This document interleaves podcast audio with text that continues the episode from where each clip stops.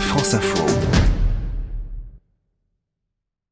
Il fait un froid de loup.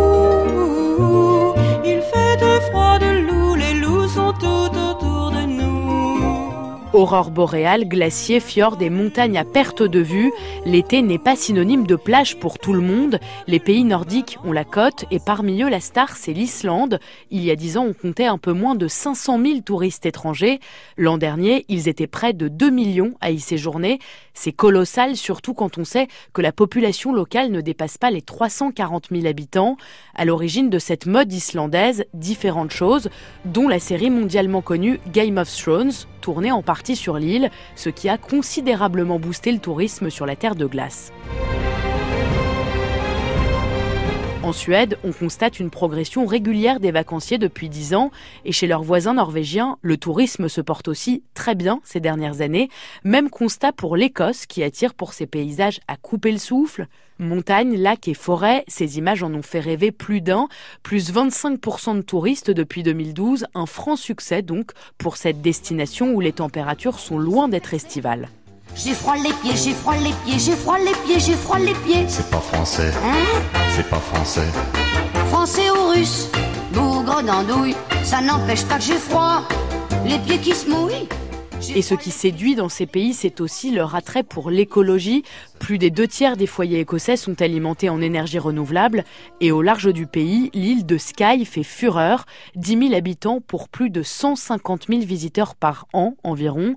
Village de pêcheurs, châteaux médiévaux et falaises rocheuses. Le tourisme de masse a fini par nuire au charme de l'endroit. L'an dernier, l'île a durci ses règles en imposant notamment des amendes pour lutter contre la dégradation des lieux. La destination figure désormais parmi les 10 endroits de vacances à éviter en 2018 selon certains sites. C'est souvent le destin des zones préservées qui deviennent tout d'un coup très populaires quand un petit coin de paradis se transforme en un haut lieu du tourisme mondial. Le territoire évolue et incontestablement perd de son charme aux grandes dames de la population locale.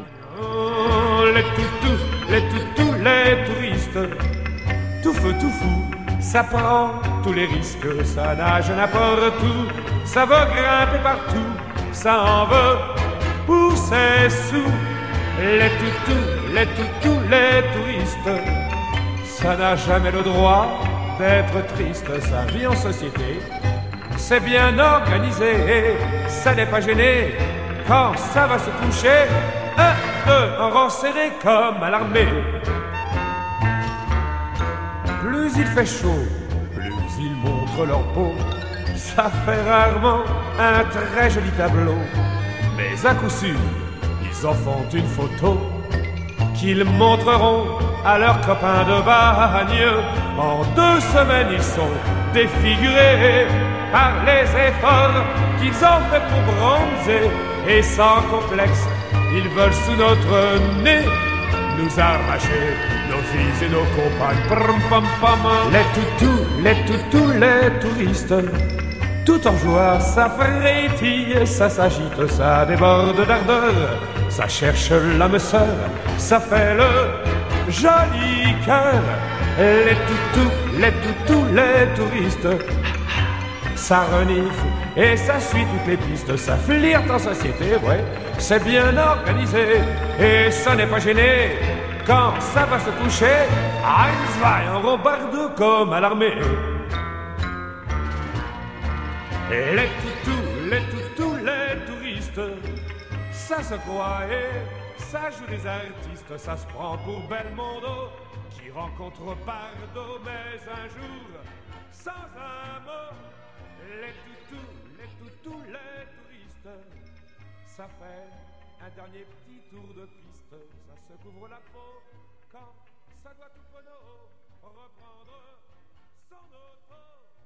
Les toutous, les toutous, les touristes, ça devient peur, tout chagrin est